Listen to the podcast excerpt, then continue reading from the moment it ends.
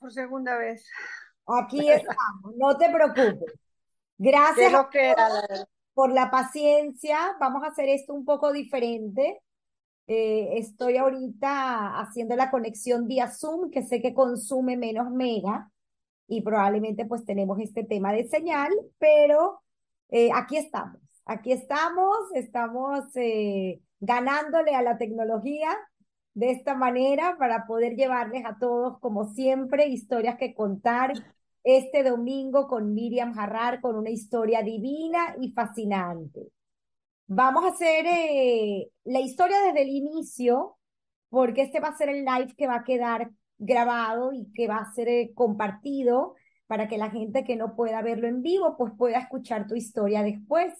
Así que nuevamente le vamos a dar la bienvenida a Miriam y vamos a hacer este viaje para eh, entender un poco la historia, la historia de su madre y la historia de su padre para ver cómo llegan a Venezuela y por qué Miriam pues hace lo que hace hoy en día.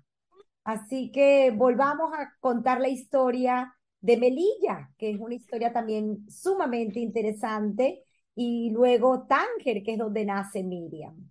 Todo tuyo. Gracias, Tamara. Volvemos a, repetir la historia debido a los problemas técnicos. Esperamos que esta vez sea exitoso. Mi padre, Elías Arrabenguigui, era originario de Melilla. Mi madre se llamaba eh, Francisca antes de convertirse al judaísmo. Convertida se llamaba Sara Israel Israel. Mi madre nació en Granada, mi padre nació en Melilla. Mi padre trabajó y estudió en Melilla con esporádicos viajes al exterior para perfeccionarse, digamos, sus estudios. Mi mamá estudió en, Granada y eh, cuando eran adolescentes, eh, su madre murió muy joven. Y cuando eran adolescentes, los hermanos, que eran mi madre de 8 años cuando murió su mamá, mi, su tía Antonia, su hermana, mi tía Antonia de 15 y el hermano Eusebio de 17 viajaron a Melilla buscando nuevas perspectivas de vida. Vivían allá, allá les eh, tocó pasar la guerra. Eh, ellos eran del Partido Comunista, no mi, no mi, madre, que era bastante joven, pero sí mi tía y mi tío. Mi tío era anarquista, exactamente. Y bueno, eh, vivieron allá, trabajaban, vivían. mi madre eh, empezó a trabajar como costurera en un eh, estudio bachillerato y cuando se graduó empezó a estudiar, a trabajar como costurera en un taller que tenían las hermanas que después fueron Vitán, o sea, Mercedes eh, y Luisa, que fueron hasta el día, hasta el último día muy amigas tanto de mi mamá como de mi tía, que también era costurera, y trabajaban allá. En mi padre, esporádicamente iba a Melilla porque trabajaba en Tánger, o sea, había era administrador de, un, de, un, em, de una gasolinera. Y en uno de estos viajes, bueno, se conocieron, empezaron a salir, se enamoraron, decidieron, mi madre decidió que se iba a Tánger con él, vivieron un tiempo, decidieron casarse y bueno, empezaron con todo el proceso de conversión, la convirtió, como te había dicho ya varias veces, el rabino Cohen, que era abuelo del actual rabino de la Asociación Israelita, se casaron y nacimos yo en 1950, mi hermana en 1951, y a raíz de la fundación de la refundación, que es la palabra correcta, del Estado de Israel, empezaron a haber ciertos disturbios esporádicos en Marruecos, de los cuales Tánger no era ajeno a esa situación. En uno de estos levantamientos que hubo muertos, mi papá se asustó y decidió que como ya mis tías y mi tía y mi tío vivían en Madrid y estaban bien establecidos, podrían irse donde ellos y establecerse en España. Y se fueron. Y llegamos allá, bueno, vivimos un tiempo, después con ellos, después mis padres se mudaron a un apartamento, mi papá enseguida empezó a prosperar, porque mi papá era muy hábil, como todos los judíos sefardíes, donde los pusieran, él echaba para adelante rapidito. Bueno, y bueno, llegó una situación bastante buena económica, nació en 1963 mi hermano Marcos, y en, en 1953 mi hermano Marcos, y en 1958 mi hermana Raquel, Sigrón Braja. Vivimos allá, mi padre había activado en el, tenía algún, algún tipo de expediente en, eh, por, por, por, la cuestión de la guerra, porque él había sido también de simpatía republicana. Algo no muy importante, no era tan importante como de mi tío, que estuvo, que estuvo buena parte de la guerra preso. te quería adelantar. Perdón, podemos contar también cuando puedas, eh, pero para no olvidarnos, esta historia fascinante de tu tío, porque es una historia de película. Habíamos mencionado. Sí, sí, sí, a eso, eso iba, eso iba. Mi tío y mi tía Antonia, eh, de, jovencitos, eran de los partidos, una comunista y la otra anarquista. Mi tío, que había tenido un puesto, digamos, tenía un papel bastante relevante políticamente, inmediatamente que surgió el golpe de Franco, en 1936, el inicio de la guerra civil, tuvo auto de detención. Él pudo esconderse, así como tú estabas mencionando la película La frontera infinita, en una cosa similar, porque periódicamente incluso los vecinos se convertían, algunos vecinos que eran afectos a la falange, a Franco, al golpe, eh, venían a revisar a ver si veían a alguien. En ese jóvenes que no lograron eh, eh, esconderse fallecieron, o sea, los, los, fusilaron. Entre ellos, uno de los primeros caídos en esta guerra fue un señor Mafoda, judío de Melilla, cuyo hermano, José, había sido muy amigo de mis padres y yo lo llegué, tuve el privilegio de conocerlo aquí en Caracas y compartir con él los últimos años de su vida. Eh, pasaron los años, se pasó un poco la, la atención y mis, tíos y mi madre regresaron a Madrid, donde les gustaba vivir porque era, ellos eran españoles. Eh, progresaron allá, mi tío era arquitecto, mi tía trabajaba en cuestiones de costura, mi madre también, y eh, mi madre viajaba periódicamente a Melilla y ahí conocí a mi papá, ¿no? Y se casaron. Bueno, de regreso a España, nosotros vivíamos, como te estaba explicando, que no sé si se pudo escuchar, en una burbuja judía en un entorno gentil, porque, por ejemplo, yo me recuerdo perfectamente que cuando era Purim y mi mamá nos disfrazaba, nosotros salíamos por la calle y la gente nos miraba como si estuviéramos locos, porque claro, nadie se disfrazaba en ese momento. Pero bueno, nosotros seguíamos nuestras tradiciones y porque mi padre, no, sin ser ortodoxo, era bastante tradicional. O sea, a él le gustaban sus fiestas, siempre hacíamos pesas, hacíamos todo lo que se puede hacer y, y no, no, íbamos a un colegio judío porque no había, simplemente. Pero mi papá, cuando nosotros empezamos a estudiar, eh, yo te conté la otra vez que en España, desde que empieza uno bachillerato, en el ingreso ya te obligan a estudiar religión como una materia, que se, que que hay que rendir examen y todo. Entonces, él, él, consiguió una excepción para, para, no tener que nosotros viéramos religión y se la, y se la concedieron. Y eso que era un país, tú sabes cómo era España, católico, ferviente, súper religioso. Bueno, allá vivimos en 1962 y hubo un cambio eh, futuro de, de, ministro del Interior. Eh, y ahí en todo lo que había, todo lo que, cada vez que había, cada vez que había un cambio de ministro del Interior, surgía automáticamente ciertas represiones, ¿no? O sea, se volvían a, se volvían a, reabrir los expedientes, se volvían a abrir eh, todas las personas que habían tenido algo que ver con, con, la República y los volvían a encarcelar. Mi papá, que tenía miedo también de que eso ocurriera, era muy amigo de un alto oficial de la Guardia Civil, que era la, como la Guardia Nacional allá, y le avisó que el expediente de él estaba en revisión y que él había visto su nombre en posibles, quizás no era porque lo de mi papá no había sido tan grave como lo de mi tío, o sea, no había sido dirigente político, digamos, de nombre, pero mi padre tuvo miedo. Entonces, él tenía un primo acá en Venezuela que se llamaba Ives Jarrar, si no le braja, le escribió y le dijo, bueno, Elías, vente. Ese vino, pero en ese momento hubo un cambio de, política y no se pudo venir directamente. Entonces nos fuimos a Colombia con la idea de venir a Venezuela lo más pronto posible. Él estuvo un tiempo acá, después fuimos todos a Colombia, vivimos en Colombia como nueve meses. Y en ese tiempo yo tenía 12 años, ya en Venezuela, en España se empezaba el, bachillerato con muy jóvenes, con nueve años. Y yo, ya, y yo ya había terminado ya tercer año de bachillerato.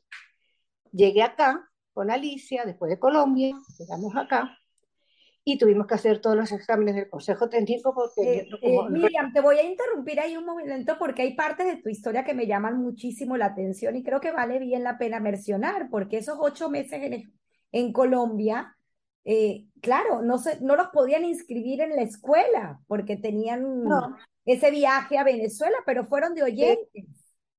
Eh, a veces íbamos de oyente, a veces íbamos al club y nos quedábamos escuchando también allá. No, no era nada formal, porque tampoco lo solicitamos, porque, porque no tenía sentido. O sea, teníamos siempre el pensamiento de venir a Venezuela y no sabíamos si era un mes, dos meses, tres meses. Estábamos como en una burbuja de stand-by esperando. O sea, no pudimos hacer nada formal con respecto a nuestra, a nuestra continuación de estudios, no, porque no valía la pena y no sabíamos los tiempos. De, Colombia yo tengo, ¿sabes? El recuerdo de lo que es el, el, paso de Europa al trópico, ¿no? O sea, los zancudos, el calor en, en, la costa, el frío en Bogotá, o sea, fue una época, la verdad que no tengo muchos recuerdos, digamos, importantes de esa época.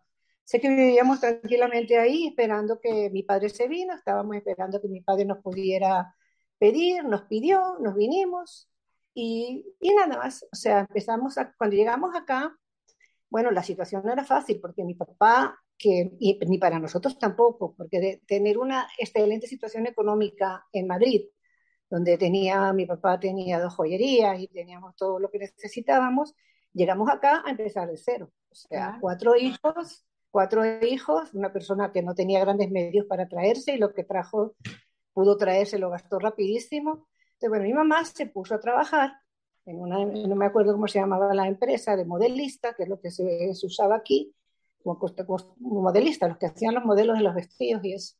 Y mi papá se puso a trabajar como viajero, o sea, tenía, compró Mercedes, que los carros, para él, él era fanático de los Mercedes, todos los carros que tuvo en su vida eran Mercedes. Entonces compró su carro y trabajaba como agente viajero por todo Occidente y venía con periodicidad.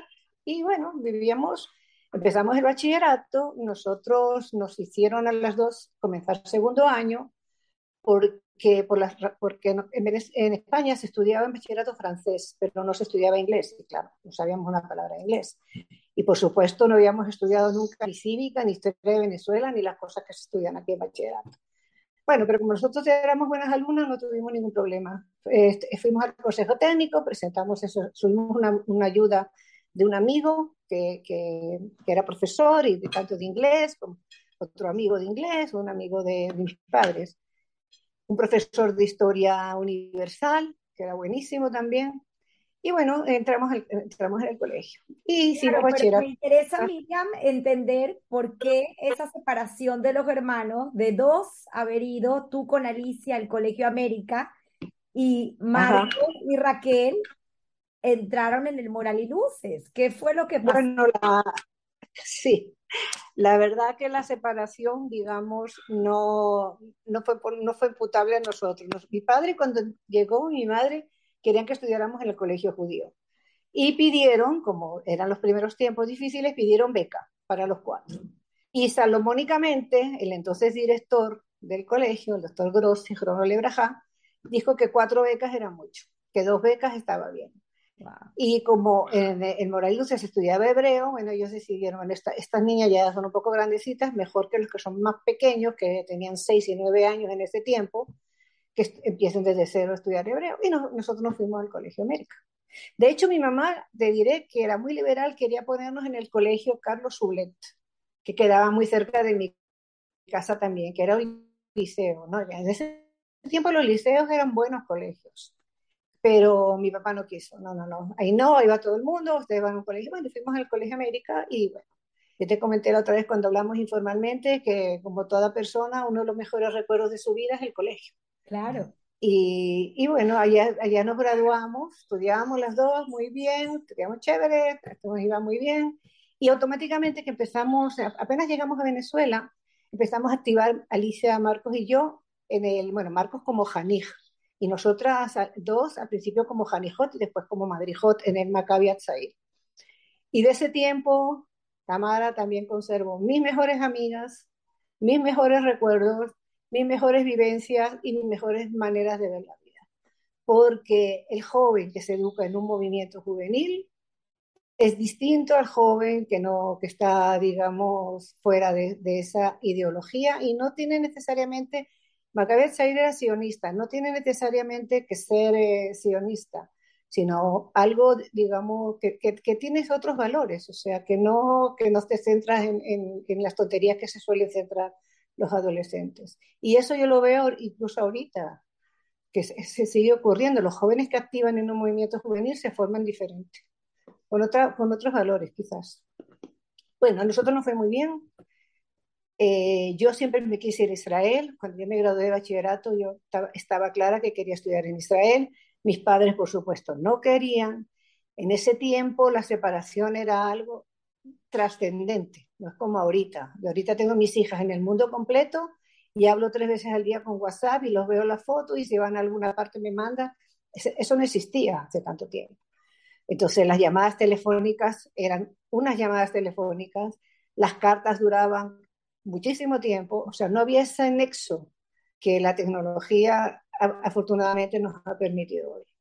Me fui, estudié, por azar, llegué a un excelente ulpan en el kibbutz Gan Shmuel, que queda cerca de Hedera, y yo no sabía una palabra de hebreo, porque eh, antes de irme estuve asistiendo como un mes al ulpan de, de la Morafania Lapsker Citronal Ebraja, en el, justamente en el Betam, la Federación Sionista. Y aprendí algunas cosas, pero nada más. Llegué a Israel y bueno, no sabía nada. Tuve la suerte que me pusieran con una rumana y una italiana en la habitación, que ninguno sabía nada tampoco. Entonces nosotros empezamos a hablar como los indios.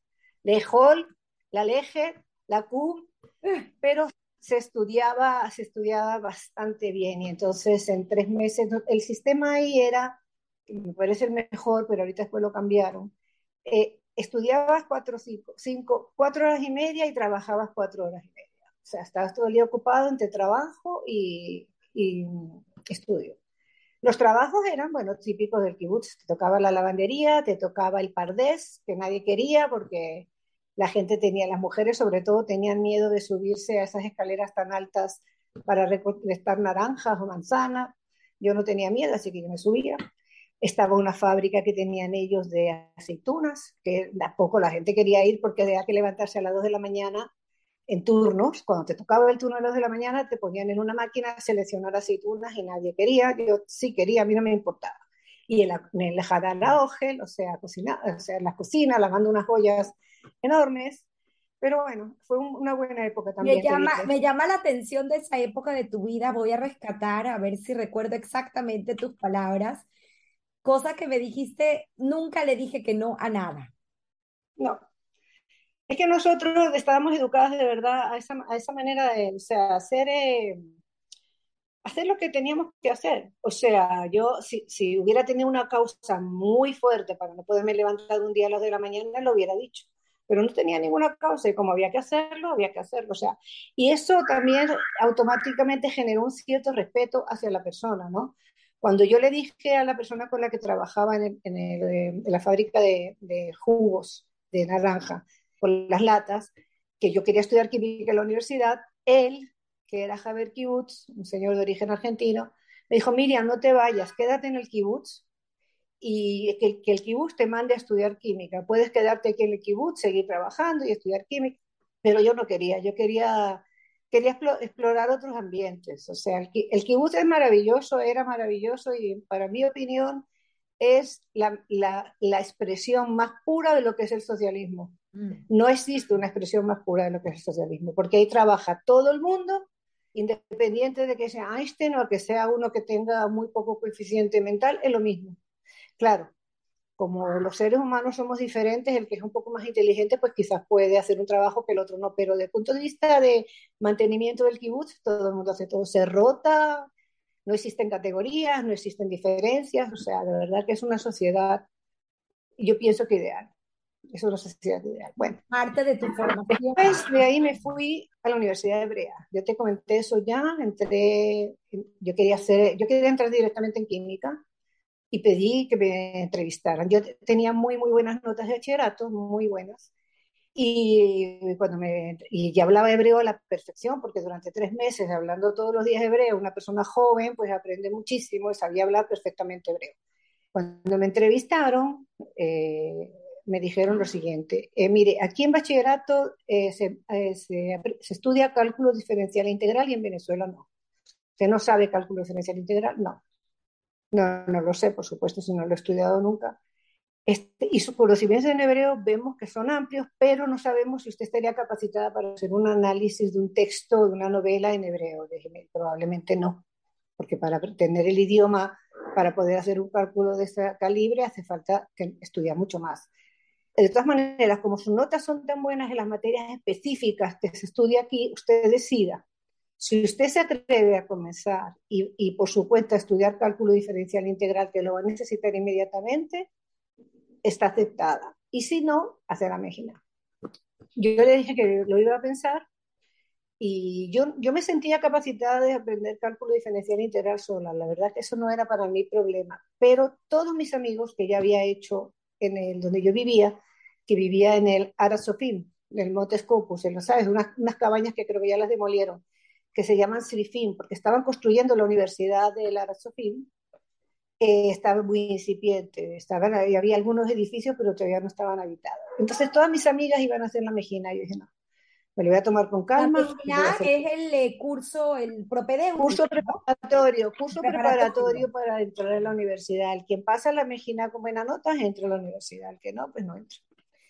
Bueno, y así fue, empecé la Mejina, llegó julio de 1970 y mi mamá, que en paz descanse, decidió que iba a ir a España con los dos hermanos menores, porque Alicia, ya, mi hermana, ya estaba en la Simón Bolívar, Marcos en las vacaciones, y nos íbamos a ver allá, en casa de mi tía. Me fui. Eh, antes de eso, quiero, que no, quiero que nos menciones tus amigas, estas amigas que hasta el día de hoy aún tienes de, del Ulpan. De las amigas que yo conservo hasta ahora del, del Ulpan Kibbutz, que la, he seguido eh, hace tiempo que no hablo con ella, son dos muchachas que eran de la India, eh, Sara Dokarkar y Nora Dokarkar, que nos hicimos íntimas amigas, y una, y una amiga de italiana que, se, que, compartía conmigo habitación, Denise, Denise Cohen se llamaba ella. Esa, esa no le, no le no, hace tiempo que no sé nada de ella.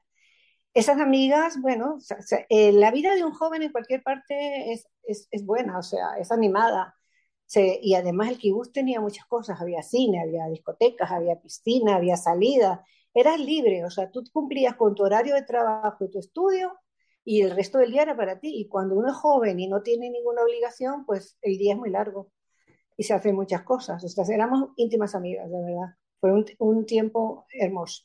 Qué bonito, qué bonito, aparte la cultura, porque me, te, te pregunté. Sí, sí, yo, yo le pedí que me prestaran Sí, pedía que me prestaran el sarí de ellas y yo me lo ponía y ellas me ponían con pega aquí, ¿sabes? Lo que se pone la, las, que se ponen aquí. Pero eso no se podía porque eso suponía que la persona ya estaba comprometida.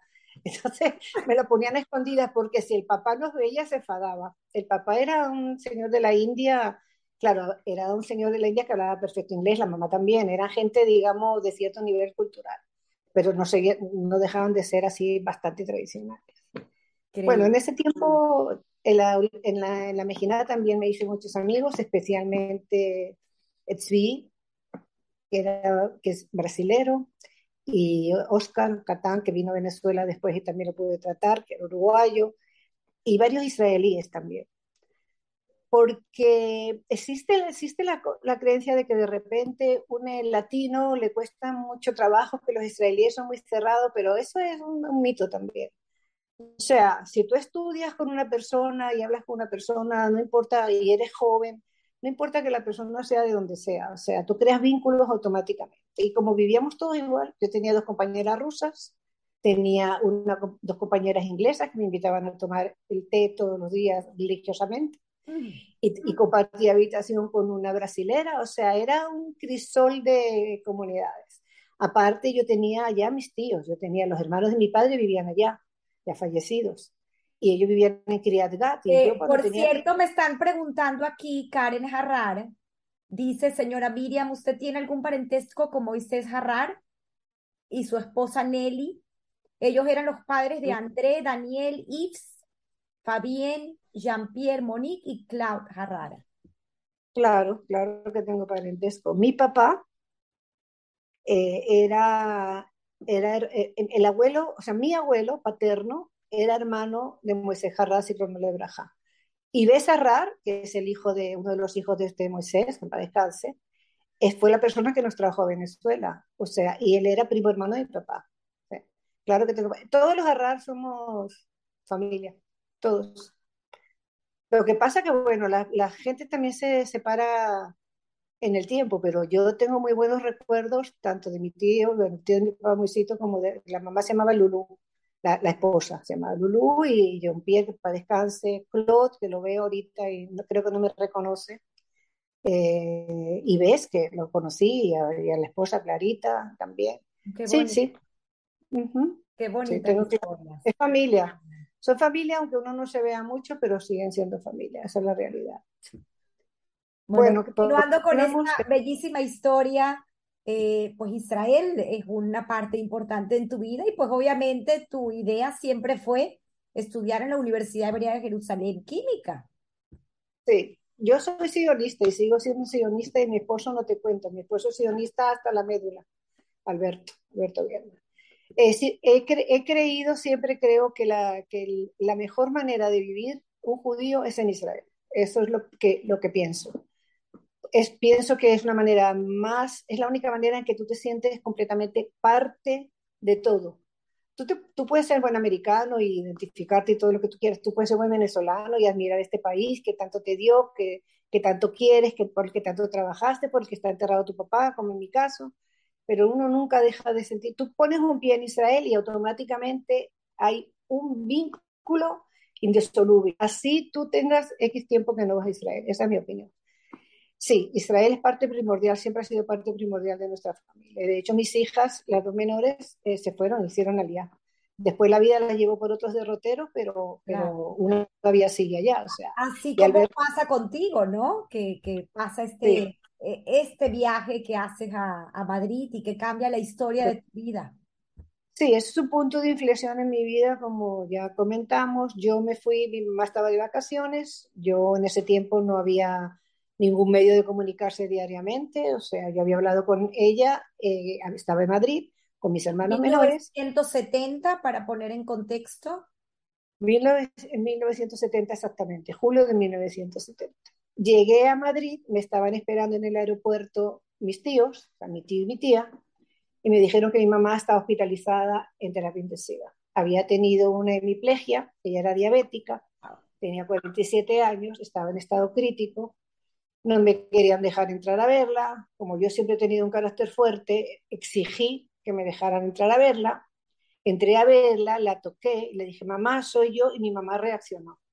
No había reaccionado hasta, hasta ese momento. Ella, ella me reconoció y reaccionó. Bueno, mi mamá salió de allá, o sea, vivimos en casa de mi tía, fue una entrada y salida del hospital, nunca fue la misma, nunca fue la misma.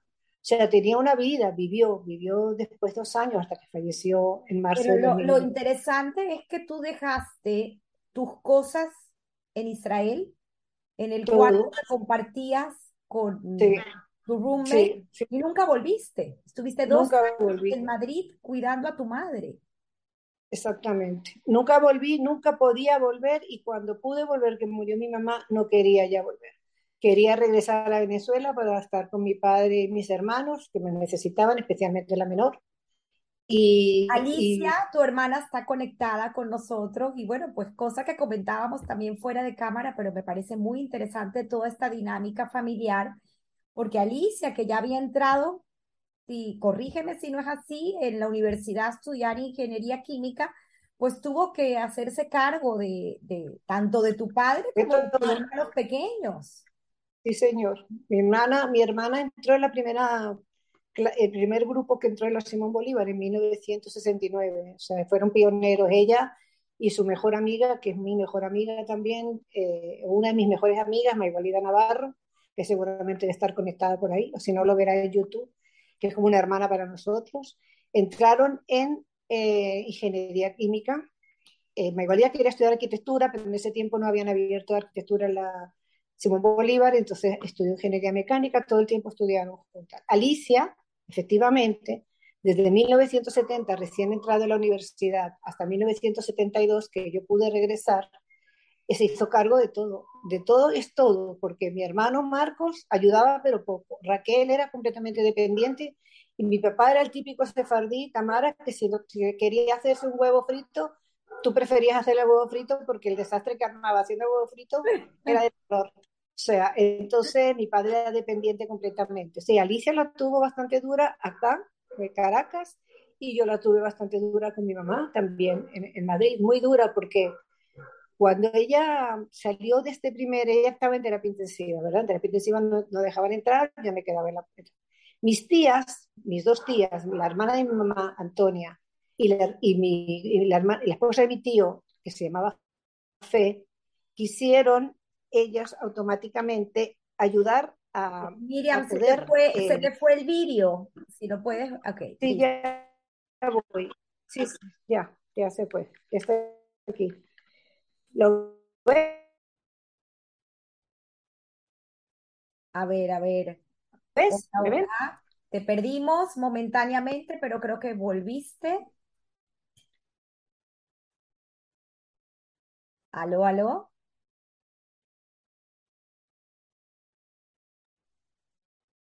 Hoy la tecnología no está de nuestro lado. No, no, la verdad que yo creo que el problema, el problema lo tengo yo, no la tecnología. Sinceramente, espérate a ver si logro arreglar esto. No te preocupes, Miriam. Es que es fascinante la historia. Aparte, otra de las cosas que te contabas para retomar es el hecho de estas habilidades adquiridas en casa, eh, esa dinámica familiar donde tu madre desde pequeñas, pequeños, porque también incluido tu hermano, los enseñó a hacer labores y tareas en la casa. Todos tenían que colaborar. ¿Me escuchas ahora? ¿Me ves? Perfecto, ya, ya retomado. Sí, mi mamá tenía la filosofía de que las mujeres deberíamos de ser integrales, o sea, por supuesto estudiar y, y, etcétera, etcétera, todo eso, ella era muy dada a que fuéramos profesionales y mi papá también, pero que teníamos que hacer, saber hacer las cosas de la casa. Entonces ella salomónicamente determinó, cuando éramos muy, muy jóvenes, o sea, tendríamos 12 y 13 años, algo así, que en época de vacaciones, cada día una iba a cocinar. Y nosotros no sabíamos hacer absolutamente nada porque nunca habíamos practicado. Entonces ella decía mi hermana, Alicia, aquí está la receta de las papas con carne, ejemplo. Compra todo, compra todo lo que necesitas y cocina. Y así hacíamos un día ella, un día yo, un día ella, un día yo, y aprendimos a cocinar. Y bueno, eso es una suerte. Y además ayudábamos todo en la casa. O sea, había, había temporadas que había una persona que venía a ayudar una vez por semana, pero el resto de, los, de los días había, y mi mamá era fanática de la limpieza, entonces ahí no se podía dejar ni un papelito fuera de su lugar. Entonces, bueno, gracias a eso aprendimos a, a, hacer todo, hacer todo. Y eso creo que es una cosa importante de, de, explicarle a una persona, varón o hembra, lo que sea, porque igual tienen que, digamos, ser, ser autosuficientes. O sea, cuando los chamos se van a los college, eh, si no saben hacer nada, la pasan negras. O sea, si saben hacer algo, por lo menos es más suave. Bueno. Esos son los skills que vamos adquiriendo en nuestra juventud. Sí, la forma de ver la vida, o sea, la forma de ver la vida. Mi, mi mamá era una mujer muy estoica. O sea, mi mamá venía de una familia que eran muy unidos, unidísimos, y unos se protegían a los otros así como muy unidos. Y, si había que hacer algo, cualquiera de los tres lo hacía antes que para que nosotros no lo hicieran. Y esa, esa mentalidad creo que permeó en nuestra formación. Y hasta el día de hoy nosotros somos muy unidos, todos los hermanos son muy unidos. No digo que nosotros somos más unidos que todos los hermanos, nosotros somos muy unidos. O sea, mis hijas y las hijas y los hijos de Alicia se criaron juntos. O sea, éramos prácticamente cinco, cinco hijos acá, cinco hijos allá. Eso es importante, creo. Y así he educado yo a Qué bonitas historias. Llegas entonces a Venezuela y también hay otro incidente importante que vale la pena mencionar contando la historia de tu padre. Tu padre no llega a ir al entierro de tu madre en España. No podía, no podía, ni siquiera cuando se enfermó pudo ir, él tenía abierto el expediente, no, no sabíamos si eso, no querían preguntar si eso había, de repente, de repente pienso yo que había pasado tanto tiempo que ya de repente eso no aplicaba, pero no podías arriesgarte. Porque tú sabes cómo son las dictaduras, ¿verdad? Bueno, no sé si tú sabes, pero aquí estamos seguros de lo que es una dictadura. Ahí no hay, no hay derechos, ¿entiendes? Entonces, si llega una persona y el que está arbitrariamente decide que tiene que ir a la cárcel, va a la cárcel. Entonces, era mucho el riesgo. Entonces, mi papá, eh, al, entierro de mi madre, que para descanse, cuando falleció en marzo de 1972, vino mi hermano para decir el Cádiz, nos ayudó el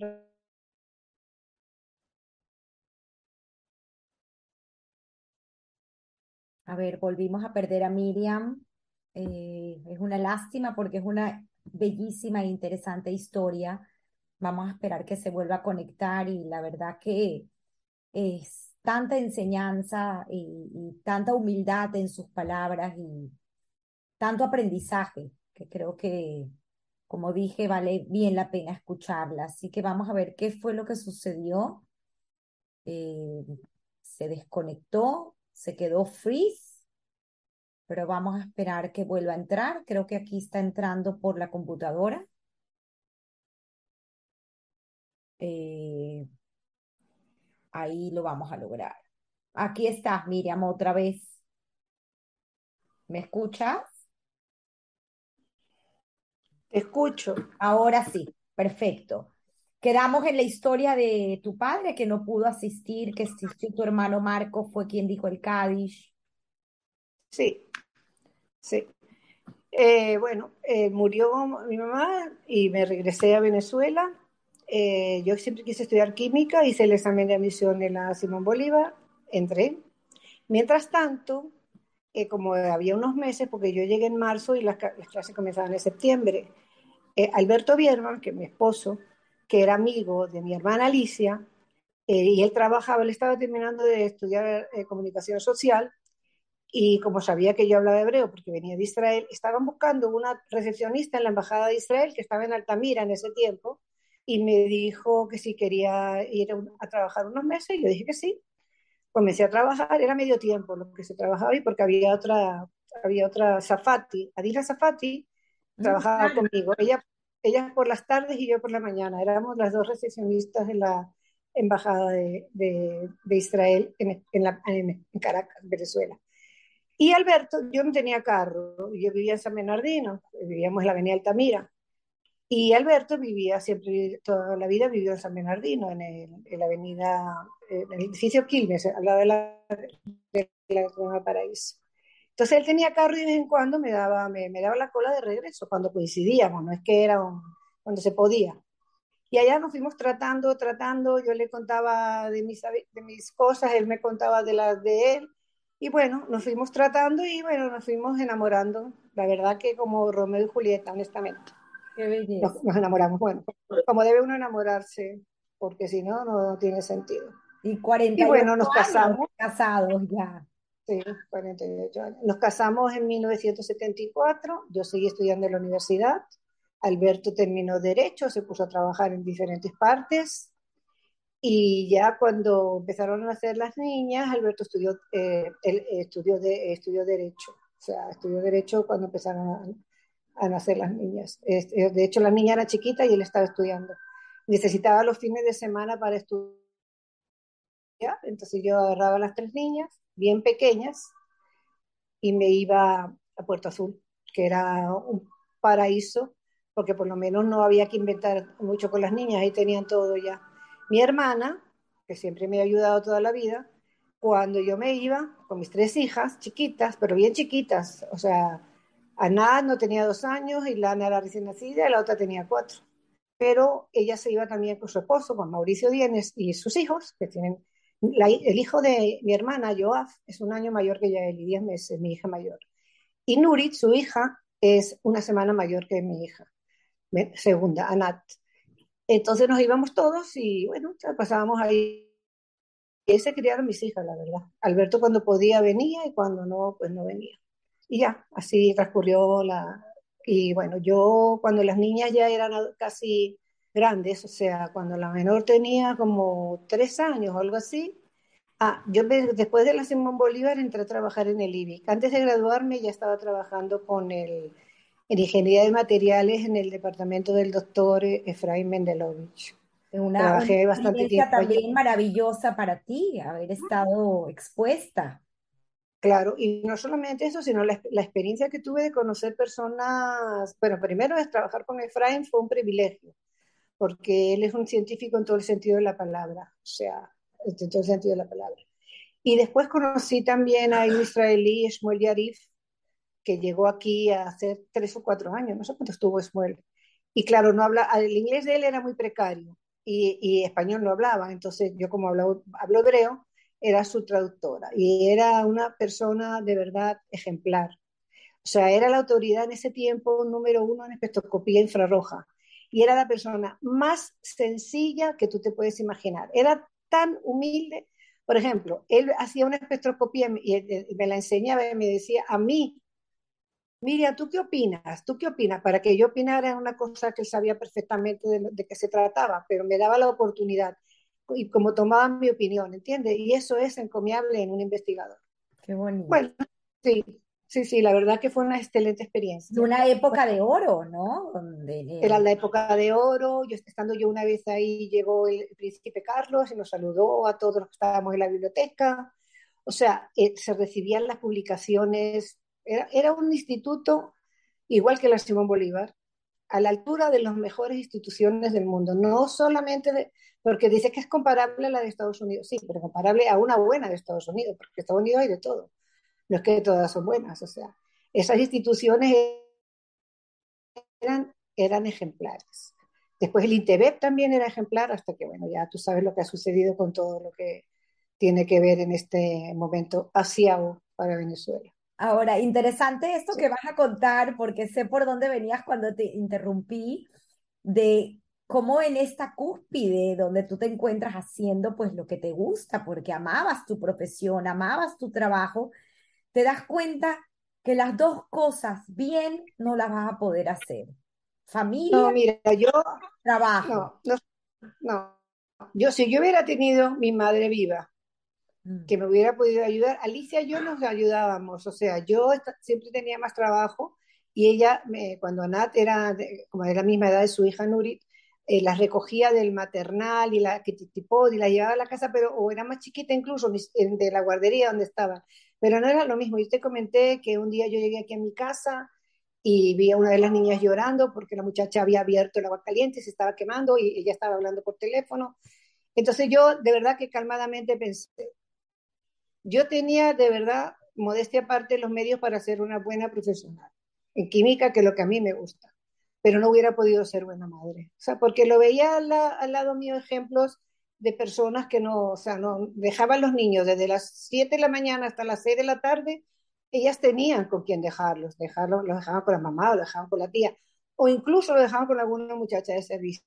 Yo no tuve esa filosofía de vida a mis hijas no, yo no quería que las criara nadie sino yo. Y de hecho eso fue lo que hice. O sea, mi esposo y yo criamos a nuestras hijas a nuestra manera. O sea, claro que con ayuda siempre, pero ellas se criaron con nosotros.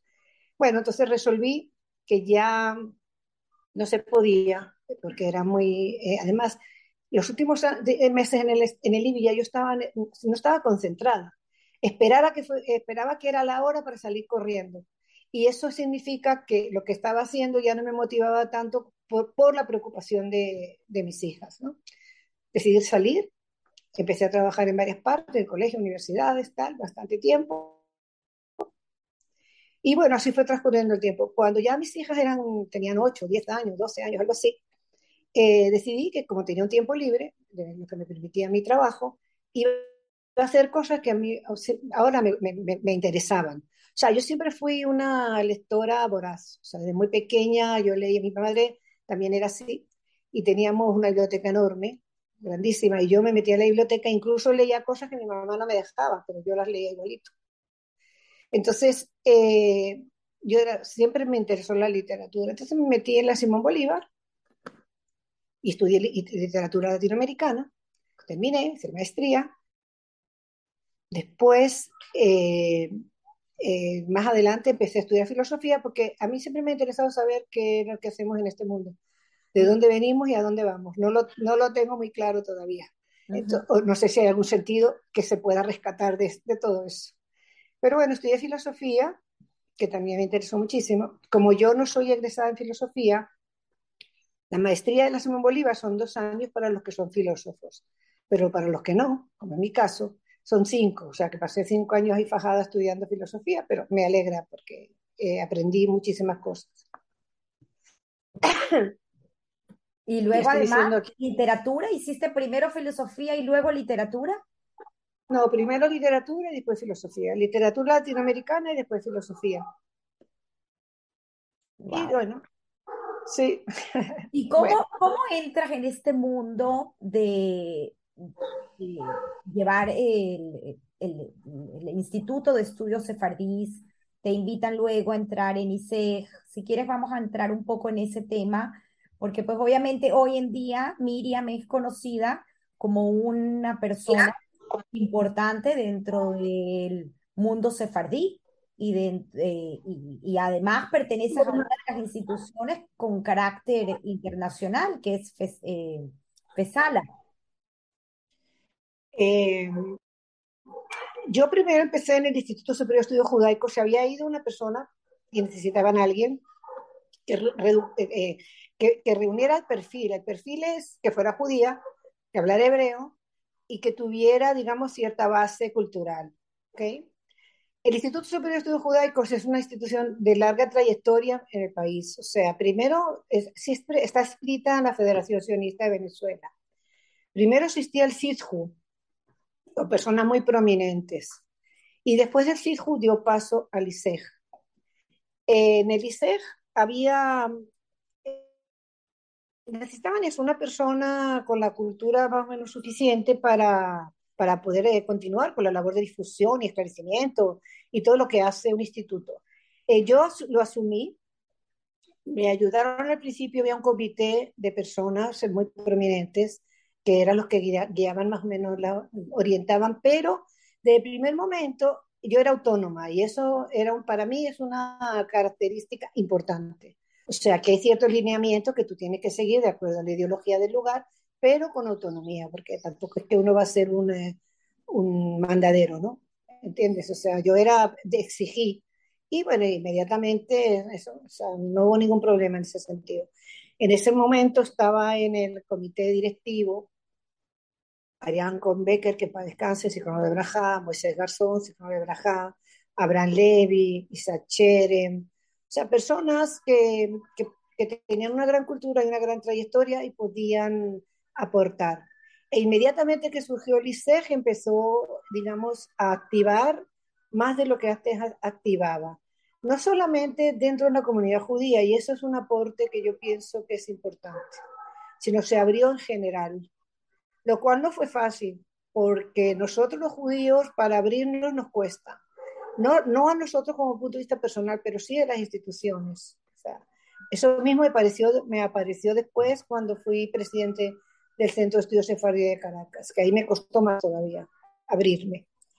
Bueno, empecé en el Instituto Superior de Estudios Judaicos, Moisés Gazón, que es de Braja, era una de las personas que me orientaba, y un día en una reunión, yo tenía ya unos años trabajando en el ISEG, me dijo, Miriam, ¿a ti no te gustaría participar en el, Centro de Estudios Sefardíes de Caracas de la asociación?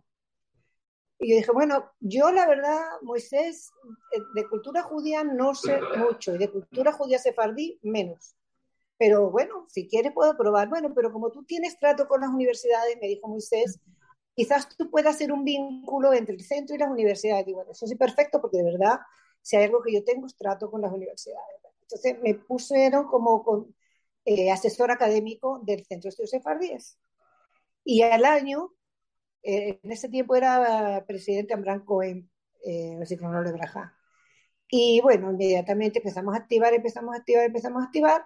Tocaba buscar un presidente y yo pienso que, no sé, de Moisés Garzón, que era fundador del Centro de Estudios Sefardíes, fundador de la revista Maguel, fundador de, de muchísimas cosas allá, eh, resolvió que yo de repente podría hacer un buen papel ahí. Yo al principio no quería, la verdad, porque no quería asumir esa responsabilidad, pero dije, bueno, voy a probar.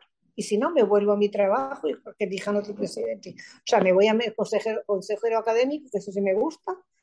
Pero bueno, empezamos, formamos un grupo bastante consolidado hasta el día de hoy.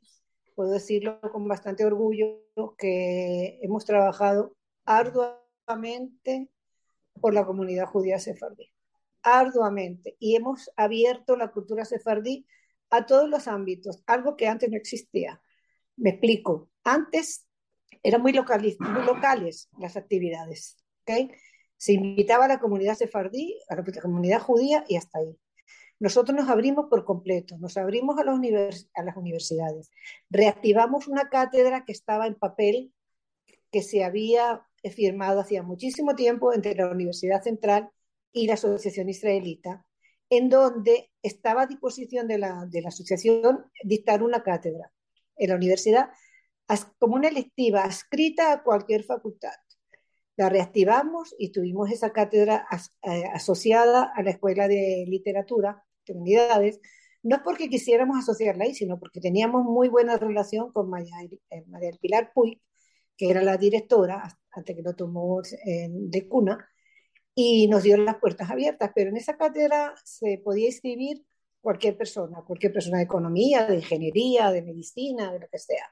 Y bueno, se inscribieron y, fue muy exitosa esa...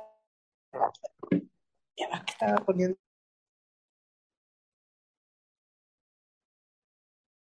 volvimos a perder a Miriam, pero paciencia, que ya la vamos a retomar y no se despeguen porque la historia continúa y seguimos aprendiendo de, de esta insigne mujer. De verdad que yo quedé realmente y gratamente sorprendida al escuchar su historia, por eso es que quiero hoy que ustedes me acompañen a escucharla.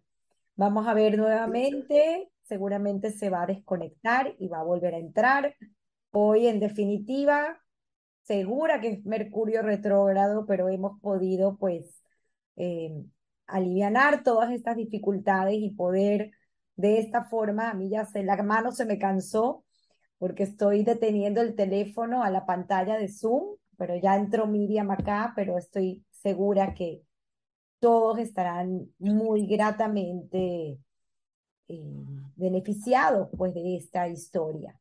Miriam se está conectando y aquí estamos de nuevo, Miriam. Qué increíble, Tamara. Nunca en mi vida se había ido tantas veces la internet como hoy. No, debe, haber algún, debe, haber algún, antisemita metido por ahí en los cables, algo así. La única explicación. La única explicación. bueno, estamos. Entonces, las cátedras, como te estaba contando, estaban escritas a cualquier facultad, o sea, cualquier, o sea, cualquier materia. Entonces se inscribían ingenieros, se inscribían historiadores, y de esa época de la Universidad Central, que después por la pandemia se tuvo que parar, hemos hecho un grupo de, venezolanos, muchos de origen chavistas, para hablarlo detenidamente, o de origen de simpatías izquierdistas, completamente cuadrados al lado de la comunidad judía. Y eso creo que es importante, o sea, que tú logras llegar a un ámbito rodeado de personas que quizás en su vida habían visto un judío y que estaban influenciados por todo lo que se podía haber dicho mal de la comunidad judía y que hoy son simpáticos. De hoy tenemos personas que están trabajando en diferentes ámbitos en la Escuela de Estudios Internacionales, que están trabajando en la Universidad de los Andes, que están en España trabajando en universidades completamente aliados con la, con la causa judía. Y eso creo que es un logro. Eso es un logro. Qué interesante. Bueno, además que muchos conocerán el eh, Centro Sarat en España y una de las cosas que me llamó mucho la atención es entender que el Centro Sfarat es un ente público y político, o sea, llevado por la administración del gobierno de España. Eso y está escrito, está escrito en la alcaldía, o sea, no tiene nada que ver con Israel. O sea, es un, es un, ente, es un ente gubernamental. Yo tuve privilegio de tratar con profundidad a Miguel de Lucas y a Fernando Vara de Rey, que son del Centro para Israel, que son amigos, y a María de San Miguel, que sigue trabajando allá y es muy, muy amiga.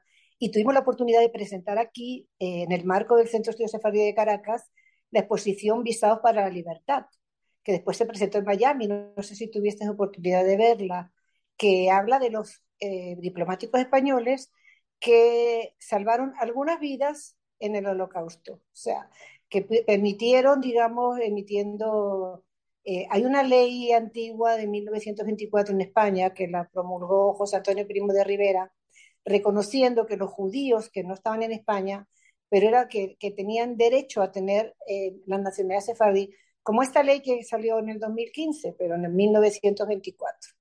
Y gracias a eso, a esa ley que estaba ya más que, más que empolvada, porque eso no lo usaba nadie, estos diplomáticos lograron en diferentes países eh, salvar, salvar vidas, o sea, emitir pasaportes, incluso emitir partidas de nacimiento falsas y partidas de que para eso hubo sacerdotes que se prestaron para ello. O sea, en esta cuestión del holocausto, España tuvo un papel importante. Claro, no tan importante como Franco y su gente intentó decir después de cuando ya vio que, cuando ya se dio cuenta de que los, los alemanes perdían la guerra, entonces ya se quiso convertir un poquito en hacer el papel de salvador de judíos. Eso no es verdad. Eso es un mito. No es que Franco fue salvador de judíos. Ni siquiera su gobierno fue salvador de judíos.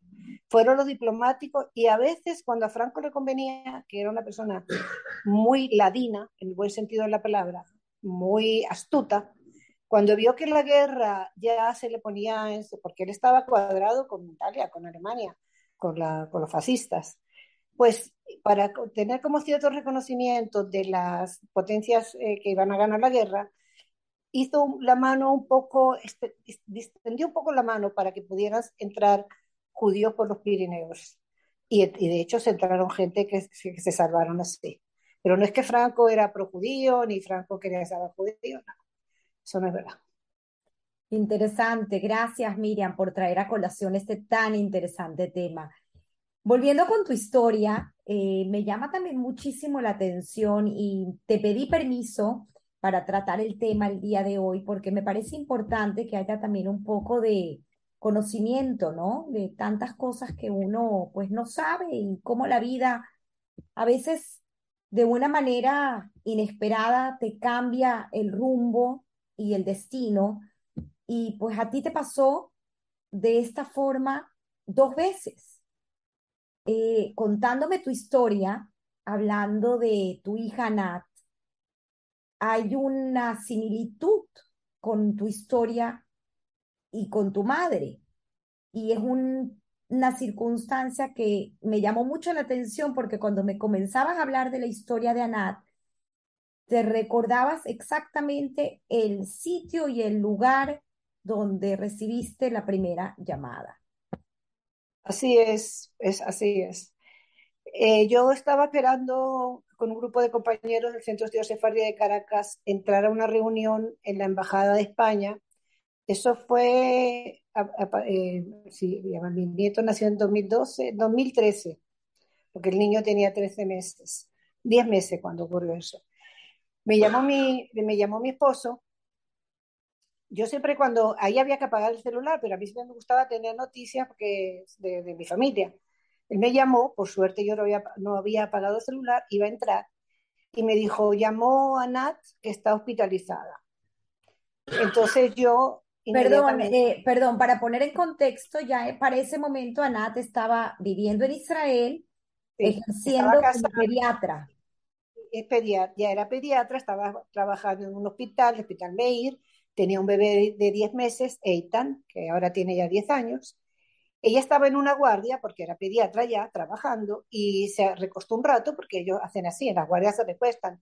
Y cuando fue a salir de su, de su cubículo, de su habitación, intentó abrir la puerta y las manos no le daban, no podía abrir la puerta. Llamó al esposo, vino el esposo, abrieron la puerta y ella tenía ya el, el, comienzo de una enfermedad que se llama Gillian Barré. Yo no sabía ni siquiera que existía Gillian Barré, mi vida lo había escuchado. Cuando me llamó, cuando yo llamé a Nat, ella tampoco sabía que tenía, porque eso acababa de pasar, ¿no? Con la diferencia de horario, allá, eh, aquí era eh, como a las 9 de la mañana, 10 de la mañana, y allá, o 9, algo así, y ya, ya había pasado unas horas de la tarde. Estaba hospitalizada, estaba en una habitación, y yo inmediatamente cuando ella me llamó le dije, yo me voy a Nat, yo voy para allá para estar contigo. No, mami, no vayas, que seguro que es unos días. No, yo voy. Llamé a mi esposo, le dije, Alberto, pues sígueme un pasaje hoy para Israel. En ese tiempo no era tan difícil, o sea, en ese tiempo teníamos una señora que nos trabajaba, tú le, las agencias, le pedías el pasaje y ya está. Y llamé a mi hermana, que vive muy cerca de mi casa, y mientras yo llegaba le dije, Alicia, ve a la casa, prepárame ropa interior, un par de pantalones, mi chola, mi libro, mis lentes, mis medicinas, que me voy a Israel. Y bueno, así, así fue. Me fui a Israel. Eh, a las 10 me llamaron, y media. A la 1 estábamos en el aeropuerto y a las 3 me fui vía Italia a Israel. Cuando llegué, mm. me recibió mi hija Diana, que también vivía en Israel, con, que su, con su hijo que tenía meses, que es Liam, que tiene ahorita nueve años, y me recibió en el aeropuerto y yo vi en la cara, ya yo tenía presentimiento, yo te lo comenté eso, que yo no creo en esas cuestiones, de verdad que no creo en nada esotérico ni nada de eso, me parece que son puro cuento chino. Pero yo ahí tenía un presentimiento, sería el miedo que me hacía de que pasara algo y en verdad pasaba algo.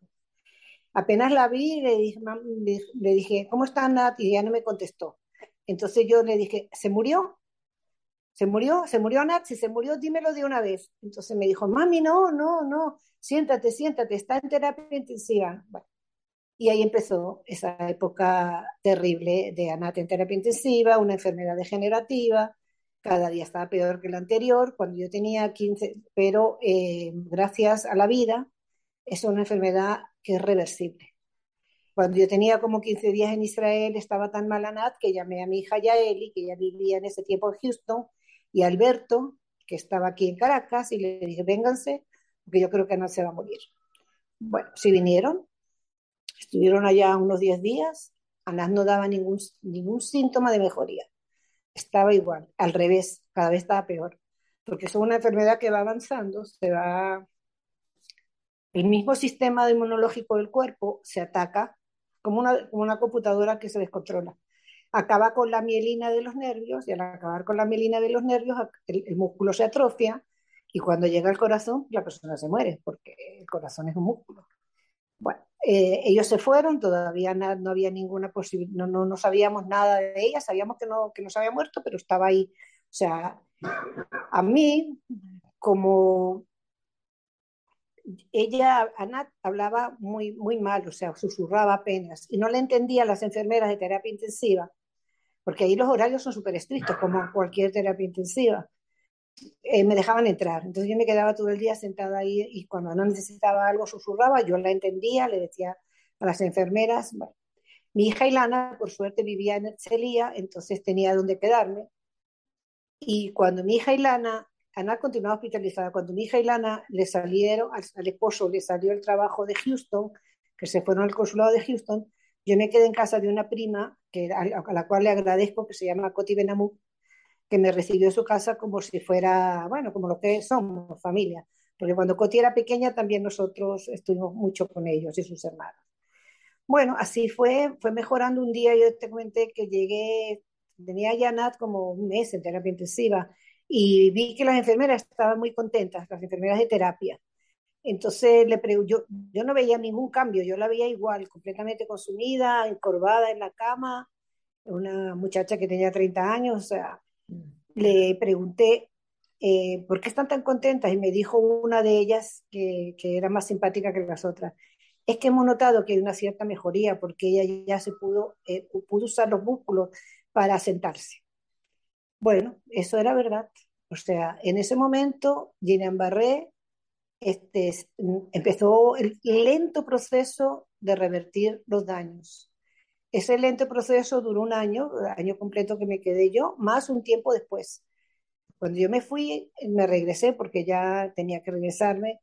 Eh, Anat estaba todavía hospitalizada, ya está hospitalizada en Tel que es, es un sitio especial de rehabilitación, y ya caminaba, y ya, o sea, comía, ya eh, con dificultad, ¿no? O sea, no, es que se comía, o sea, comía algunas cosas, o sea, había que ayudarla a llevarse las cuestiones a la boca, etcétera, etcétera. Y bueno, así fue ese periodo, como dices tú, hubo un paralelismo terrible entre llegar a ver dos personas que son las personas que uno más ha querido en su vida o de las que más ha querido en su vida, ambas en terapia intensiva. Mi madre, que para descanse, y mi hija Nat. Y la, similitud de ese viaje, ¿no? O sea, estar en un viaje, el llegar, el, no saber cuál es la respuesta, porque no había manera de comunicarse dentro del avión. Sí. no, había manera de comunicarse. La historia bonita es que con Nanat, pues se ha recuperado y pasaron ya 10 años de esto y sigue ejerciendo como pediatra, de ser una pediatra espectacularmente buena. Esto dicen, de verdad, hablando en serio, dicen que es muy buena. todo el mundo todo el tiempo recibe reviews. Ella tiene un gran amor hacia los niños y eso es un móvil para, y además tú sabes cómo somos los venezolanos, somos más agradables. Lo, yo no sé si tú has tenido experiencia en ir a un médico a Israel, pero tú has, yo he ido a un médico a Israel, a un dermatólogo, y el tipo es que no me tocó ni con un dedo, ni con una varita de, de, de, de madera, nada, nada. O sea, te ven y te dicen, nada. Y los pediatras en Israel igual, en Israel los pediatras, no todos, no, no voy a generalizar, pero los pediatras normalmente muchas veces abren la boca y nadie se acabó. No se le ocurre medir la temperatura, ni ver el, la rigidez del cuello, que son cosas determinantes para un niño. O sea, y Ana sí, Ana está, bueno, mis tres hijas la verdad que están bien donde están. En estos momentos cada una hace lo que quiere hacer, tiene su familia y, bueno, están bien, yo creo. Ocho nietos. Ocho nietos. Qué bonito. qué bonito tres niñas en Miami de 6, 12 y 16 años, tres niños en, en, en España de 3, 6 y 9 años y dos niños en Israel de 6 y 10 años. Amén. Quiero eh, mencionar, porque siempre digo que estas historias que contar son maravillosas, cómo nos van uniendo y van tejiendo historias. Hace domingos pasados tuve el privilegio de conocer y entrevistar a los hermanos Coronado. Y pues sé que hay una historia también con Miriam, porque en el 2016 eh, hay una certificación de lo que es la MICBE en Falcón. Y tú formas parte de esta fundación que preside los hermanos Coronado, eh, Isaac eh, y su padre, la historia de su padre Abelardo, que muy lindos, porque tuvimos a los dos en el programa, tanto a Daniel como Isaac, que son hermanos inseparables en todo lo que hacen. Y pues esta, este descubrimiento que se realizó, y tú como presidenta del centro, de, eh, tú tuviste la oportunidad de ir y certificar esa MICBE. Si quieres, puedes, contarnos un poco. Dime, perdón.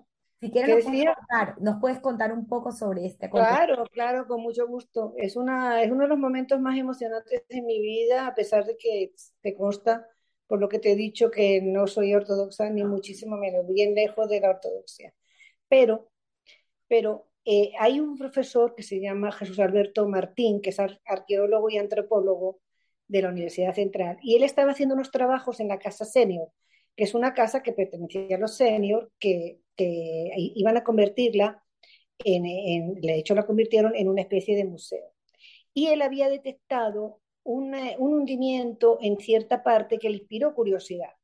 Excavó un poco y vio que era un hueco, o sea, vio un hueco. Y como él, él, tenía la inquietud de que eso podría ser algo relacionado con la comunidad judía, sin saber de qué, de qué estaba, porque él no sabía, pienso yo, que lo que era una micve ni nada por el estilo. Y nos planteó al Centro de Estudios Sefardíes, que en ese tiempo ya yo era la presidente, esa inquietud. Logramos convencer a la asociación y, tuvimos el privilegio de viajar con el rabino Samuel Garzón, hijo de Moisés Garzón, un hombre joven, y con, el, con la colaboración de la Fundación de Patrimonio Hebreo Falconiano, que en ese tiempo que la fundó el doctor Abelardo, que en paz descanse, Coronado, y, los hermanos Enrique, que son dos personas muy mayores, eh, que son los, únicos judíos que quedan en coro, que son los que tienen la, han preservado tanto el cementerio judío como la casa senior, que, que está aledaña al cementerio. Entonces fuimos, hicimos una comisión, también nos ayudó el profesor Carlos de Armas de la Universidad Central Católica, que tiene la cátedra de Shoah, porque él tenía un núcleo en la universidad, en Coro, de, que daba clases también allá, y entonces también quiso venir con nosotros. Hicimos una comisión, tuvimos la, ayuda de la Fundación de Patrimonio Nacional con el doctor Bielma, que es una persona de una ideología chavista muy pronunciada, pero que también es una persona que tiene interés en, el patrimonio y la Fundación de Patrimonio y eh, la colaboración de la gobernación. En ese tiempo la gobernadora era Estrella, Estrella Lugo, se llama, o algo así, algo así se llama así, Estrella Lugo creo que se llama, que es una persona muy dinámica, una mujer joven, muy, muy agradable. Y fuimos. Y el día que, se, que empezó la excavación, eh, o sea, el día que, que, se diagnosticó, porque las micves, yo no sabía, tienen que tener unas medidas especiales y tienen que tener unos escalones especiales de tanto, o sea, y en, el primer momento, si tú veías el hueco, antes de que el rabino lo revisara, tú veías un hueco normal y corriente. Eso podía ser para tener agua, para mantener como una bodega o para mantener eh, comida, qué sé yo. Sin embargo, él entró, miró, estuvo un rato midiendo y cuando salió había bastantes personas, de eh, periodistas y todo, y estaba el centro de estudios casi completo allá, y personas de la gobernación y de la fundación. Eh, que nos recibieron. Eh, el viaje fue patrocinado por la Fundación de Patrimonio Hebreo Falconiano, eso hay que aclararlo, y nos recibieron allá como reyes, esa es la realidad. Bueno, cuando certificó que el, era una MIGBE fue un momento sumamente emocionante. No me preguntes por qué fue emocionante, pero ahí mucha gente estaba llorando. Wow. Fue, sí, sí, fue un momento emocionante. ¿Sabes por qué? También, después lo pensé en retrospectiva porque modificó un poco la historia de, los primeros habitantes de Coro eh, eh, judíos, porque tú sabes que los judíos de Coro vinieron de, de Curazao, en, su mayor parte. Se creía que todos eran más, más o menos, no eran, que no eran ortodoxos, que eran tradicionales, pero que no tenían, pero el hecho de que haya una micve implica que no es así, que por lo menos algunas familias eran ortodoxas. Y eso modificó un poco la historia de la comunidad judía de Coro. Y eso fue un momento importante en la vida de nosotros, la verdad. Sinceramente te lo digo, fue importante. Qué bonita historia, de verdad me emociona, eh, se me hace chinita la piel cada vez que la escucho, porque en definitiva algo místico debe tener eh, y estar presente ahí, pues más aún, ¿no? En ese momento tan, tan importante y tan especial, y sobre todo para nosotros. Sí, y sentirse artífice, porque los que presionamos para que este proyecto, porque no es que las cosas se dan, todo hay un proceso, o sea, está el, arqueólogo por su lado luchando, pero también había que convencer a la asociación, había que convencer a los a Omar Bielma del Patrimonio Nacional, y etcétera, etcétera. Y, cuando, y, por supuesto la, la, ayuda inmejorable de la Fundación de Patrimonio Falconiano, de los coronados. Entonces, cuando se logró eso, fue como eso, un logro, valga la redundancia. Algo que se logró y que terminó muy bien. Hace poco empezó a surgir aquí, no sé si llegó a Miami eso, eh, que había otra MISPE en Amoaco, en un pueblo por ahí perdido en, las costas de Falcón. Pero eso no progresó, porque no, eso era, parece que era un, invento. Y creo que por ahí hay un estudio eh, también reciente que, de una MICBE que descubrieron nueva en Curazao. Y creo que está, eh, está en proceso. Así que ya tendremos más noticias de esto. Es un tema, la verdad, fascinante entender todo este paso de esta cultura sefardí en, Latinoamérica. De hecho, tengo un libro bellísimo que se llama eh, Once You, eh, que escribió una mujer de apellido Capriles, eh, que es de MIT, graduada en MIT, Josette Capriles, del cual tuve la oportunidad de leer a raíz de haber entrevistado a Benjamin Schomstein, que pues puso en mí esa semillita de esta historia fascinante en coro, porque muchos saben, no sé si Benjamín, yo creo que se conectó hace poco, eh, a pesar de ser eh, ashkenazi, pues su madre es la única mujer ashkenazi que está enterrada en el cementerio de Coro. Muy interesante historia, es bellísima. Gracias, Miriam. Eh, eh, no mencionamos, y creo que vale la pena decirlo, eh, tu trabajo como profesora, lo dijiste, ¿no? Esta relación que tuviste íntima con muchas de las universidades en Venezuela, pero también en muchos colegios, porque fuiste profesora inclusive del Moral y Luces. Sí, sí, sí, fui profesora de moral y luces eh, un, solo año, la verdad, porque no es fácil ser profesora de verdad, de bachillerato. Hay que tener eh, mucho espíritu y mucha fuerza, porque no solamente tienes que dictar bien tu materia y llegarle al público que son los jóvenes, sino buscar un espacio en su agenda completa, que yo no sé cómo es el sistema, pero resulta que los chamos, no sé si será ahorita, en, la clase de química hacen tareas de matemáticas. Cuando van a matemáticas, hacen la tarea de literatura que se les olvidó. O sea, están todos, es muy pequeño el porcentaje que realmente está pendiente de la clase. Y claro, eso dificulta dificulta. Bueno, yo creo que, que lo hice lo mejor posible. Tengo muy buenos recuerdos. Tengo, por ejemplo, Elías Farache, que es amigo mío, fue alumno mío, Sima, eh, Emilio Van Damme. Muchos jóvenes que tu primo, ya, eh, que tú dijiste que es tu primo. ir y la noviecita, que no me acuerdo cómo se llama, David Cohen, o sea, mucha gente que veo por ahí, los hermanos Los Morochos Sultán, y bueno, y gente que, bueno, yo pienso que hice ese año, yo di cuarto año de química, me conseguí un grupo que no tenía ni idea de lo que era la química porque venían de un tercer año desastroso, o sea, tuve que empezar con explicarles, claro, ellos decían, no me gusta la química, eso es muy complicado, o sea, no tenían la base, es como una persona que se ponga a estudiar en griego la Iliada y no sabe el idioma, o sea, es un poco difícil, ¿no? Pero bueno, yo creo que ese, se logró. Y en los colegios, de verdad, el trabajo es mucho más arduo que en la universidad. Tú en la universidad llegas, das tu clase, el que quiere está y el que no se va. Y se acabó. Y los que están es porque están interesados, ¿entiendes? Entonces, en el colegio, en el colegio están obligados. Y además, no sé, es como una, una, una concepción extraña, porque tienen como demasiada carga o la dejan todo para el final, no sé, no sé, es un fenómeno un poco extraño. No sé cómo esté ahora, porque eso ya hace mucho tiempo, pero de verdad, pero igual, eh, igual siempre es, es em, agradable. Yo me acuerdo una vez en hebreo, en, el Moral y Luces, que llegó a un examen, ¿no? De química. E, esa era la otra, que se copiaban los exámenes de, una, de una barbaridad, pero yo, que no, hacía cuatro exámenes distintos, que ellos no estaban acostumbrados a eso. O sea, era prácticamente imposible comunicarte porque nadie de tu alrededor tenía tu examen, empezando por ahí.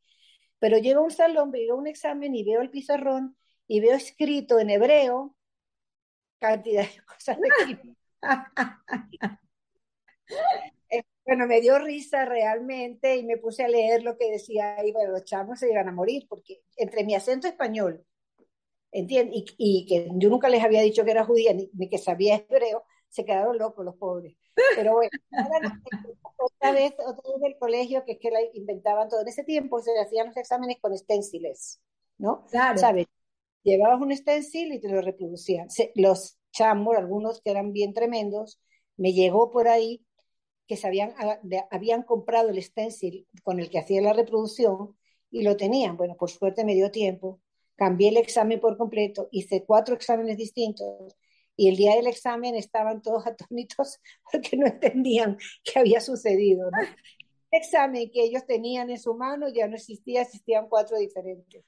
Pero bueno, fue una buena época también. Tengo buenos, buenos recuerdos de, de esa época realmente.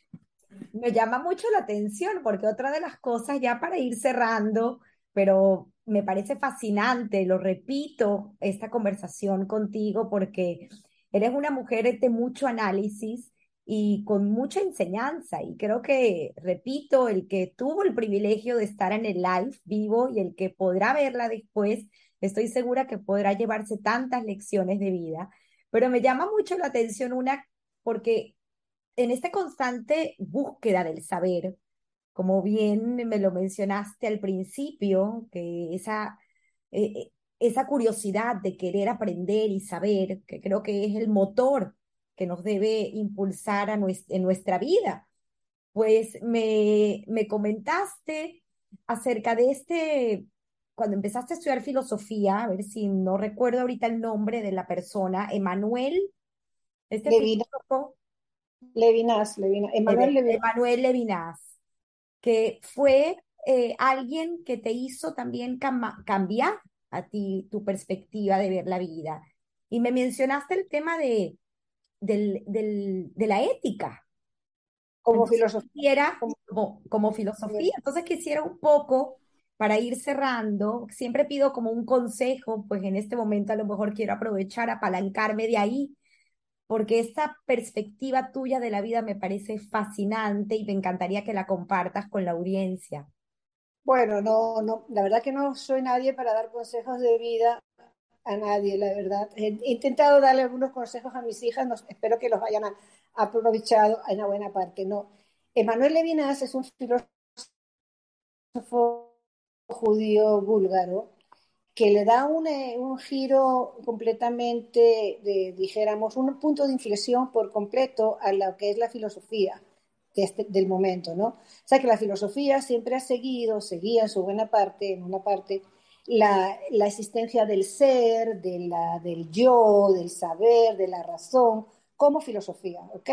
Y bueno, la importancia del, como Heidegger del Dasein, que es el estar ahí, el, ser, el ser vivo, pensante, con su razón.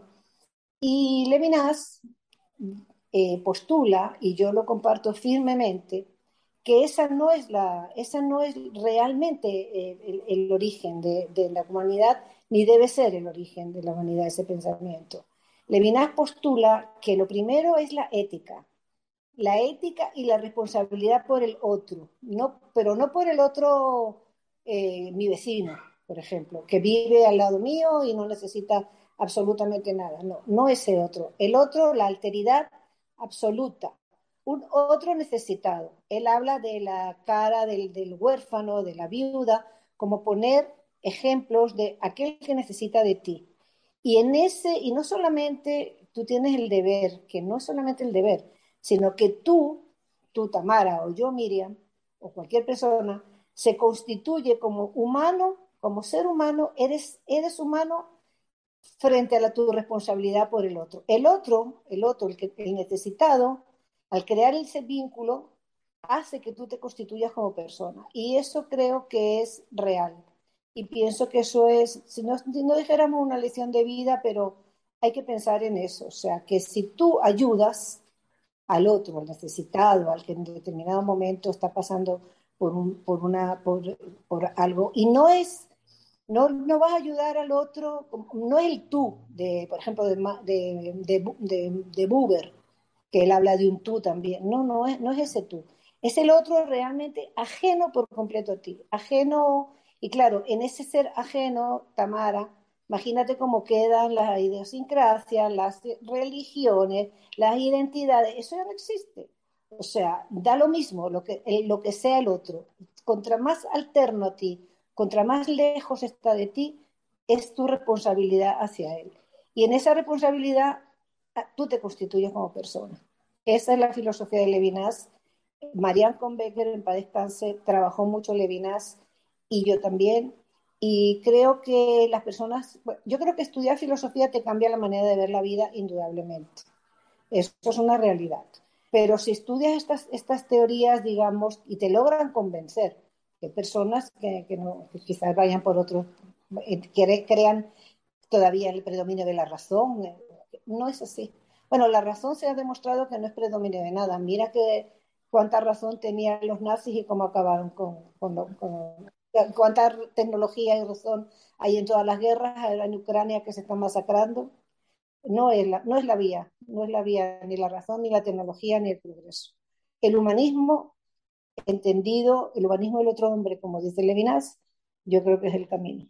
Y si, y si alguien está interesado, hay mucha bibliografía en, la, en todas partes para poder entender el pensamiento de Levinas y aplicarlo cada uno a su manera. Gracias, Miriam, por darnos esa semillita de curiosidad para que quienes queramos, porque me incluyo, seguir incursionando en ese tema. Me parece fascinante. Llegamos pues a la pregunta final que siempre hago en el programa y que tomo prestada de mi querido amigo Guy Ross acerca del trabajo o la suerte. ¿Qué significa para ti, Miriam, en este caminar por tu vida? Eh, hasta este momento, el trabajo o la suerte? Bueno, la, suerte es un factor, por supuesto. O sea, de, hecho es aleatoria por completo y tú a veces te... te extrañas de lo que ves alrededor, de que gente tan mala suerte, se enfermó la mamá, se enfermó el papá, se le murió el niño recién nacido, nació con un cáncer, son cosas que uno no puede descifrar, ocurren. El camino, yo pienso que el camino se lo va, como, como decía aquel poeta, se hace camino al andar. Mm. Tú vas, eh, vas caminando, vas eh, tratando de vivir. Yo sí creo que hay que vivir eh, plenamente. No creo que vegetar es una estupidez. O sea, creo que la vida es muy preciosa y pues, aunque sea un cliché dicho por mucha gente, y hay que aprovecharla, o sea, hay que aprovecharla eh, plenamente. O sea, desprecio un poco, desprecio entre comillas, que no es que las desprecio olímpicamente, pero me parece un poco despreciable, diría, esas personas que viven en una burbuja, que no hacen nada por nadie, que no se mueven en nada, que no ayudan absolutamente nada y que están todo el tiempo quejándose de, ellas mismas. ¿okay? Que me duele esto, que me duele lo otro, que estoy sola, que no tengo compañía. Eso es una manera de vegetar, en mi opinión. Yo creo que hay que interesarse por el entorno, hay que interesarse por donde vives, hay que interesarse por tu país, hay que interesarse por la realidad. Aquí en Venezuela sobran causas para interesarse. O sea, un país que estamos acosados por todas partes por mucha falta de libertad, democracia, justicia etcétera, etcétera, etcétera. Y creo que hay causa, que hay mucha gente que, que, está ajeno a eso, que no se involucra, que vegetan en vez de vivir, diría yo. Hermoso, Miriam. En definitiva, eres el reflejo de lo que dices, porque se te ve en la cara y en tu expresión que eres una mujer plena y feliz y pues compartiendo con Alberto, Alberto que ha sido nuestro ayudante el día de hoy. Eh, gracias y de verdad también una historia maravillosa de 48 años de matrimonio, un amor de Romeo y Julieta. Me encanta. Así es. Me faltaría para vivir plenamente tener a mis tres hijas y a mis ocho nietos cercanos. Esa es la realidad. Pero así nos tocó y tenemos que lidiar con esa situación, esperando mejores tiempos quizás. Amén, amén. Voy a leer aquí algunos de los comentarios porque hemos tenido, pues la gente, gracias. Aparte que tengo que agradecer la paciencia de que hemos hecho este live, pues diferente. pedir disculpas por las fallas. Nada que pedir disculpas. Además que Miriam tiene una hija, creo que Gilana, que estudió eh, ingeniería en telecomunicaciones Sí, debe estar preocupadísima eh, por aspectos que ella está en España, en Barcelona. Debe estar mortificadísima por, por todos los lapsus que ha ocurrido en esta, en, esta, en esta oportunidad. Pero bueno, aquí decimos que pudimos contra todo y la verdad que yo particularmente, gracias a Néstor Garrido, que fue quien me puso en contacto contigo y pues trabajamos tener esta entrevista desde marzo hasta que finalmente se pudo dar y estoy realmente agradecida porque en lo particular yo aprendí mucho conversando contigo. Eh, uno tiene pues una amplitud de, de conocimiento al escuchar estas historias y la verdad que agradecida nuevamente. Quiero leerte algunos de los comentarios de la gente que nos ha acompañado en vivo el día de hoy. Mónica Casigert maravillosa historia de vida y una amiga muy querida. Benjamín Schomstein, ahí estuve. Gracias, Tamara. Gracias, Benjamín, por acompañarnos. Carmen Salvador, qué agradable entrevista. Muchísimas gracias, Carmen.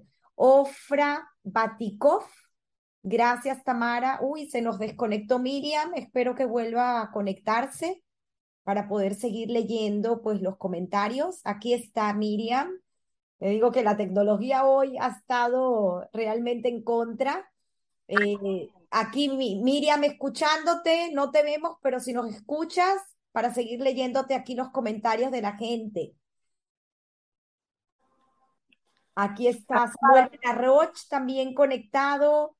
Por aquí eh, Lía Bierman, Ila Bierman, creo que es Ilana, Ilana Bierman, Debe ser hermana de Alberto. Es mi hija. Ah, es, mi hija, Ilana. Ilana es mi hija. Ilana, Ilana. Si nos pudiese decir qué pasó con la tecnología el día de hoy. Pero sí, Ilana, que nos está acompañando. Gracias, Ilana, hija de Miriam. Gracias a ti, Tamara, por dejarnos escucharla. Por aquí, excelente mamita. Claro, aquí está, te mando un beso. Por aquí sigo leyendo otros comentarios. Dice Eti Kaiser, historia extraordinaria que enseña el valor de la familia, de la educación y de la pertenencia. Qué bonito mensaje. A Quiroz 79, emocionante historia. Por aquí sigo leyendo, Miriam Jarrar estuvo conectada y pues agradece el saber que tiene familia. Dice Karen, es Karen, Karen Jarrar. Muchas gracias por la oportunidad de conocer familia que no tenía idea que existían. Señora Miriam y señora Alicia, un placer conocerlas y saber que tengo una familia Jarrar. Qué bonito. Qué bonito. Y bueno, pues ahorita se pueden conectar, por favor. Dice otra vez Obra Patikov, encantada de escuchar a Miriam, mucho conocía, pero otras historias no. Gerda Mayer, que también nos acompañó y que también estuvo con nosotros en Historia que Contar, dice, bella familia con grandes valores, además de una gran amiga. Qué bonito, qué bonitos historias, qué bonitos comentarios, de verdad me llena el alma. Por aquí sigo leyendo Beatriz Porcilán, habrá sido muy buena cocinera la mamá de Miriam, porque me consta que Miriam es suprema en la cocina. Bueno, Miriam, me lo aprendiste bien, esas enseñanzas de madre que un día cocina uno, un día cocina el otro. Dice em, Alicia, dice, hola Karen, soy Alicia, la hermana de Miriam, hablando sobre la de Moisés Jarrar, que efectivamente era hermano de nuestro abuelo Marco Jarrar. Qué bonito, qué bonito, de verdad. Por aquí sigo leyendo. Alicia, nuevamente, gracias, Alicia. Gracias, Karen, que me encantaría que te comunicaras con nosotros. Está dejándote el email, Karen, alicia.dienes.gmail.com. Gracias, gracias, Alicia. Si quieres cualquier cosa, luego lo dejas en los comentarios. Dice Iliana Cohen, me encantó conocer tu historia, Miriam. Qué grato haberte escuchado. Weiser Sara, me alegra oír y ver a Miriam desde la distancia. Todo muy interesante. Eh, qué bonito, qué bonito. Alberto Yusef, felicitaciones y te mando un beso enorme. Gracias. Pues sí, aquí como siempre digo, todos tenemos una historia que contar, agradecida nuevamente. Les recuerdo que la historia estará en Instagram TV.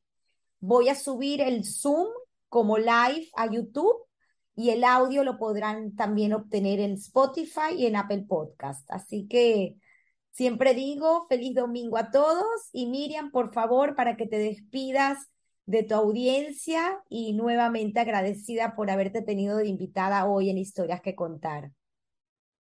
Bueno, muchas gracias primero que, nada a ti, Tamara, por la oportunidad.